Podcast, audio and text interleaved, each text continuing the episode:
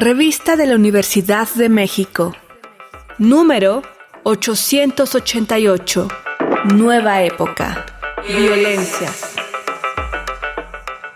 Bienvenidos al suplemento radiofónico de la revista de la Universidad de México. Yo soy Elvis Liceaga y estamos estrenando tema en este programa. Vamos a hablar todo el mes de septiembre de violencias. Una de las violencias más grandes en nuestro país, hay muchas, son las personas desaparecidas. Si vamos a las estadísticas, que no me parece que sean ni un poquito fiables, se habla de más de 100.000 casos desde 1964. Si hablamos con ONGs o con colectivos de madres que buscan hijos desaparecidos, podemos saber que hay muchos más. Para hablar de este problema, desde otro ángulo, un ángulo inusual, invitamos a Sabina Aldana. Ella es artista mexicano-colombiana, no sé si ese es el término correcto, y tiene una exposición en el Museo Universitario del Chopo en el cual se toca este tema. Esta exposición se llama Indumentarias para no desaparecer. Bienvenida Sabina, ¿cómo estás? Hola, muchas gracias. Pues me encanta tenerte aquí. Quiero contarte que una de las cosas que nos planteamos cuando decidimos cómo elegir los temas para este programa, habiendo tantas violencias, no solo en nuestro país, sino en el mundo, fue pues reflexionar cuáles nos trastocan en la vida cotidiana, cuáles están formando parte de nuestra realidad y son ineludibles y hay que dirigir la mirada hacia allá. Cuéntame un poquito cómo fue ese proceso para ti, cuando tú haces arte, cuando diseñas, porque eres diseñadora, cuando haces piezas o tienes visiones de cómo se debe intervenir un espacio, ¿qué fue lo que te llevó a pensar en las personas desaparecidas? La investigación surgió en el finales del 2018 cuando fui invitada por Iliana Diegues, que es una investigadora y escritora de la UAM, que lleva trabajando ya como más de 15 años pues estos temas. También por invitada por Laura Uribe, que es mi colaboradora artística. Y empezamos esta investigación que consistía en acompañar a los familiares con personas desaparecidas. Lo que me llevó a hacer este pues este proyecto fue porque fuimos a la Cuarta Brigada Nacional de Búsqueda en Huitzuco Guerrero en el 2019. Esta brigada es, bueno, autogestionada por los familiares. Consiste, bueno, en con sus propios recursos van a buscar en campo y en vida a, a sus familiares. Y esta experiencia, pues, me, me transformó la vida. Está cerca de estos temas, pero pues siempre como un poco a la distancia y estar ahí en los cerros buscando fosas en el campo, pues sí empecé con, con, con, la pregunta y la reflexión, pues hasta hacia dónde volcar como mi, pues mi profesión. Porque uno en estas situaciones de emergencia, pues siempre está la pregunta en qué puedo ser útil y, y, qué, y qué puedo hacer también. Entonces está como yo debería dedicarme a, pues sí, ya a buscar personas porque es una urgencia, es una necesidad que, es, que uno lo siente como es la emergencia es más importante y la pregunta pues también de la profesión. Entonces dije, claro, también de sentirme inútil un poco en el monte cavando, como la reflexión si el vestuario podía lograr que no desaparezcan personas, como desde mi visión como diseñadora y pues ahí cambié todo mi forma de crear y hacer. Debe de haber sido muy fuerte como también puedes sumarte a los esfuerzos de búsqueda y sin embargo es probable que no pueda aún hacer nada para sanar el dolor de las madres y los familiares que buscan hijos e hijas desaparecidas. Tengo una pregunta sobre la idea o el concepto de vestuario que me interesa mucho en tu exposición. La ropa como un lenguaje con el cual le hablamos a los otros y decimos un poco quiénes son y la ropa también como una forma de decir aquí estoy, ¿no? Como que me interesó muchísimo cómo se habla de desaparecidos que dejan de ocupar un espacio en nuestra vida cotidiana en un espacio. Entonces tú como que usas la vestimenta como una especie de signo de la existencia y también de la identidad. Quiero preguntarte qué significa para ti la ropa. Bueno, yo siento que el vestuario, la indumentaria es ese primer espacio que habitamos. Es como, sí, lo más cercano al cuerpo y lo que te conecta también con el exterior. Entonces yo lo veo también como un segundo cuerpo porque sí te cubre todo el cuerpo y es como ese vehículo que te comunica con, con lo público y con lo privado. En esta reflexión y todo, yo llamé a estas indumentarias prototipos. Como prototipo en esta idea es que es el primer intento, este primer boceto o maqueta para, pues para intentar no ser desaparecido, como, como la propuesta conceptual general de la pieza. Y el prototipo en diseño siempre es, eh, pues es, es como ese primer ejemplar o modelo para ser probado, testado y también para ser reproducido y modificado según cada necesidad o cada cuerpo. Es un poco ingenuo de mi parte encontrar una indumentaria que, que haga que no te desaparezca. Porque lo que vemos en la exposición, bueno, son estas piezas de ropa en donde te cubre, por ejemplo, el torso, ¿no? Como una especie de continuidad, una especie de body, no sé si así llamarlo. ¿De qué materiales son? Que, que son como, como café, como ocre, como... Bueno, es que son Claro, yo los llamé cinco prototipos, como cinco ejes conceptuales que son prototipos para ser identificado.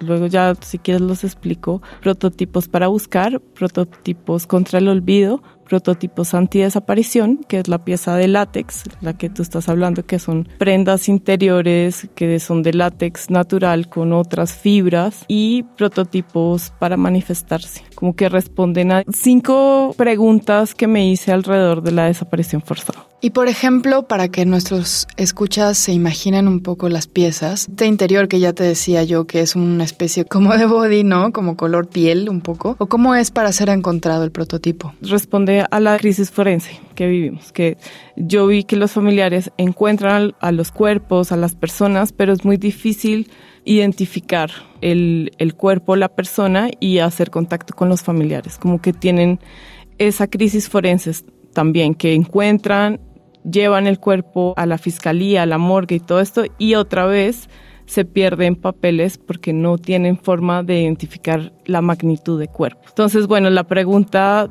o la invitación que yo hago al espectador es hacer su archivo personal de identificación, un poco inspirado en lo que se conoce la media afiliación, que es lo que te dan cuando desapareces. Eh, sino cómo, cómo evitar ser desaparecido. Entonces, ¿cómo haces ese archivo previo para para tener como todo, toda tu información. Porque Mario Vergara, que es un buscador, dice, todos deberíamos tener este archivo o ciertas cosas por si te desaparecen, puede hacer más fácil tu búsqueda. Porque a él le desaparecieron su hermana decía, le pregunta a la mamá, ¿dónde es que tenía el lunar? O, ¿dónde es que tenía la cicatriz en el izquierdo derecho? Entonces, bueno, es, es un archivo que pues sí te confronta porque te das cuenta también que no conoces tu cuerpo, porque dices, ay, ¿dónde está mi lunar? ¿En, el, en la rodilla derecha o izquierda? Y entonces, bueno, es como esa invitación, esa provocación. Y también a intervenir una prenda eh, de indumentaria con distintas técnicas. Hay algo que me parece muy, muy escalofriante, que es que tu pieza y todo tu trabajo nos obliga a enfrentar la posibilidad de que todos podríamos ser personas desaparecidas. Sí, todos somos susceptibles a ser desaparecidos. Es como que yo empecé la investigación y eh, estamos hablando más de 60 mil desaparecidos y ahora ya me enfrento con más de 100 mil desaparecidos. Es como que va creciendo, como si fuera una pandemia también y cómo va tomando también poder pues el crimen organizado y, todo. Entonces uno dice, claro, en mi imaginario es estas como el extremo de que tendríamos que usar el cuerpo para sobrevivir en, en México, ¿no? Frente a esta situación de desaparición. Entonces, claro, es una mirada absurda hasta donde tendremos que llegar, pero yo la veo totalmente realista porque va subiendo cada vez la cifra y, y, pues el crimen va agarrando más, pues más territorio. Sí, lamentablemente sí. Cuéntame un poquito de otros aprendizajes que has tenido caminando o buscando con los colectivos y las brigadas que buscan personas desaparecidas y cómo estos aprendizajes que quizá también son de resiliencia pienso quizá, van a influir pues tu trabajo de aquí en adelante porque como ya nos decías te transformó esta experiencia. Sí, algo que me sorprendió mucho fue que los familiares en, pues en las búsquedas ellos mismos han desarrollado su propia tecnología y de en su indumentaria de qué usar para buscar en, fosas. Mario Vergara y en la instalación describe el que usa específicamente para poder ser más ágil a la hora de buscar, como desde usar rodilleras, como ha adaptado también lo que usan los peritos a sus propias necesidades, como la varilla que hizo una modificación para poder usarla en el suelo de guerrero o sí, o cómo se cubre el sol o qué tipo de elementos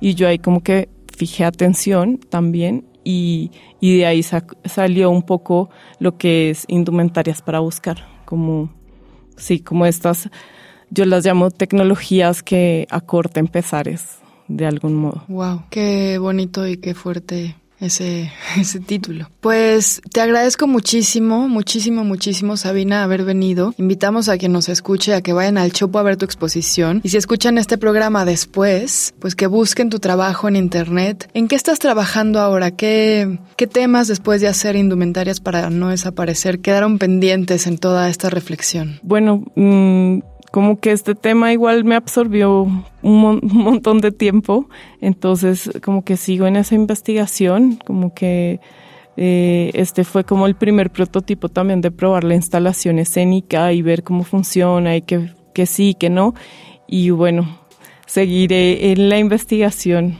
sobre eso porque sí, ya, ya no hay retorno. Muchas gracias, Sabina. Hemos llegado al final del programa. Si quieren leer más sobre violencias, les recomendamos los artículos Vidas en Urgencia, Cuerpos, Territorios y Violencias de Rosana Reguillo y también Lo frágil e impredecible en un mundo que aún está por hacerse, de Daniela Rea y Mariano Osnaya. Ambos artículos se encuentran en el número de este mes de la revista de la Universidad de México. Pueden consultarla gratuitamente en www.revistadelauniversidad.mx. En Twitter, en Facebook y en Instagram nos encuentran como arroba revista-unam. Y sobre este programa pueden escribirnos a arroba shubidubi. Gracias a Frida Saldívar, a Francisco Chamorro y a Yael Weiss. Yo soy Elvis Liceaga. Hasta pronto. Este programa es una coproducción de la Revista de la Universidad de México y Radio UNAM.